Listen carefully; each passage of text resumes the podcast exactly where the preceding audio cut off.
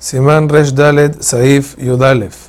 Una comida que contiene varias especies diferentes, de diferentes verajot. Lo que define la veraja sobre la comida es lo importante y principal en el plato. Toda cosa que se agrega a la comida para dar color, olor o pegar la comida es considerada menos importante y no se bendice por ella dentro de la comida su verajá, sino la verajá de lo importante. más hace con respecto a pan o harina de las cinco especies que son trigo, cebada, avena, centeno y espelta, si están en el plato para dar sabor, se bendice sobre el plato mezonot o amotzi, aun si son la minoría del plato. Con respecto a las demás cosas, el Mishnah trae que se va según la mayoría.